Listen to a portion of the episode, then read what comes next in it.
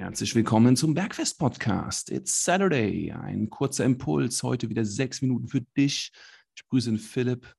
Schön, dass du im Start bist. Über was reden wir heute, Philipp? Was wird der kurze Impuls sein?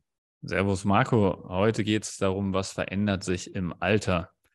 Wir haben es äh, letzten Mittwoch, äh, wenn du es verpasst hast, äh, sehr ausführlich besprochen, was sich genau im Alter verändert und was du verändern musst, um diesen negativen Veränderungen entgegenzuwirken.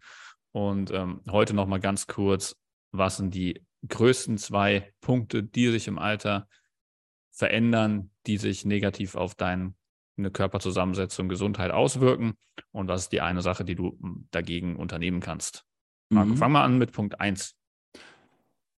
Was sich verändert. Wir werden im Alter höchstwahrscheinlich weniger aktiv sein, weil wir nicht mehr in der Schule sind, durch den Schulhof rennen, Verstecken spielen, Fußball spielen, Gummitwist jumpen.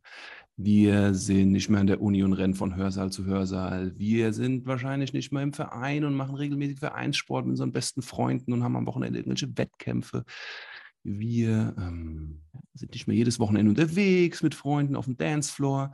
Also wir haben auf einmal Familie oder wir sind beruflich eingebunden. Wir bewegen uns nicht mehr so viel selbst mit dem Fahrrad oder zu Fuß, sondern fahren eher mit den öffentlichen Verkehrsmitteln oder mit dem Auto. Höchstwahrscheinlich gönnen wir uns mehr leckere Kulinarik, weil wir mehr Kapital haben. Also alles irgendwie geht in die Richtung weniger Aktivität und mehr Konsum. Ja, also Punkt 1 auf jeden Fall ganz klar, Aktivität sinkt im Alter. Punkt 2, den ich sagen würde, ist Muskulatur sinkt ganz deutlich im Alter. Und das ist nicht mal darauf zurückzuführen, dass man einfach automatisch im Alter Muskulatur verliert, sondern es sind die Gewohnheiten des Alters, weil du in der Jugend in der Regel irgendeine Form von Sport machst, sei es Schulsport, sei es Vereinssport, sei es einfach nur tägliches Fahrradfahren zur Schule oder ähm, Joggen oder was auch immer. Du machst auf jeden Fall noch viel Aktivität. Du bist am Ende der Schulzeit, am Ende deiner Pubertät angekommen, bist ausgewachsen, bist gerade auf dem Peak deiner Muskulatur und ähm, dann fängt es an, wenn du aus der Schule rauskommst, mit Ausbildung anfängst oder Studium anfängst, dass du meistens aufhörst mit diesen ganzen sportlichen Aktivitäten, die Muskelreize setzen. Und ähm, dann baut sich deine Muskulatur jedes Jahr ein bisschen ab. Und dann ist es meistens so nach zehn Jahren, dass sich dieser Muskulaturverlust so klar abzeichnet, dass äh, auch dein Verbrauch deutlich sinkt und du bei ja. gleicher Ernährung einfach zunehmen wirst. Dein Motor wird kleiner, kleinerer Motor, weniger Verbrauch. Kannst nicht mehr so viel tanken. Ja. Jetzt kommen wir zum Tanken. Ja. Hast also im Prinzip zwei, zwei Punkte. Ne? Also einmal Aktivität sinkt, das heißt, der Verbrauch sinkt und äh, gleichzeitig Muskelverlust, Aktivität sinkt dadurch nochmal mehr.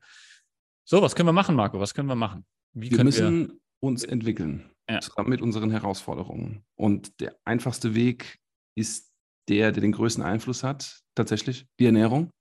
Wir essen dreimal am Tag, wir essen 21 Mal die Woche. Das ist ein riesengroßes Volumen an Einfluss, was wir dann haben können auf weniger Bewegung und weniger Muskulatur. Also wir müssen unsere Ernährung anpassen.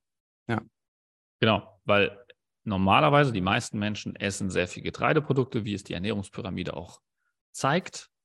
Viel Getreide. Getreide ist aber leider eine sehr ineffiziente Proteinquelle wir haben zwar 10 bis 15 Gramm Protein pro 100 Gramm Getreide ungefähr, haben aber leider auch 250 bis 400 Kalorien pro 100 Gramm. Das heißt, ähm, wir führen mit jedem Gramm Protein, was wir über Getreide zuführen, leider auch einen Haufen Kalorien zu. Durch die eben ähm, erklärten Punkte ist der Verbrauch aber leider so stark gesunken, dass wir bei so kaloriendichten Lebensmitteln ähm, sehr schnell über unseren Verbrauch hinausschießen und mhm. dann halt einfach einen Kalorienüberschuss erzeugen und somit jede Woche Gewicht aufbauen. Und zunehmen. Ja. Und es mag für viele fraglich sein, ob so viel Protein wichtig, gut und richtig ist.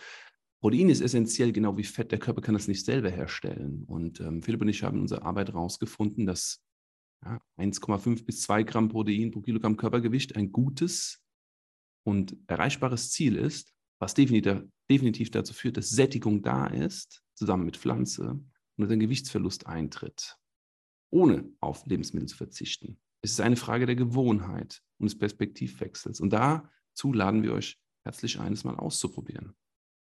Genau. Und ich glaube, das war es auch schon. Zwei Punkte, was sich im Alter verändert. Ein Punkt, den ihr mächtig genug äh, nutzen könnt, um dem entgegenzuwirken.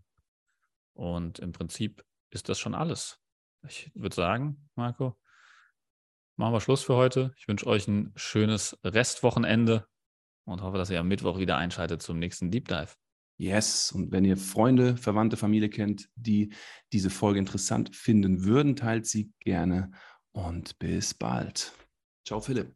Ciao, Marco.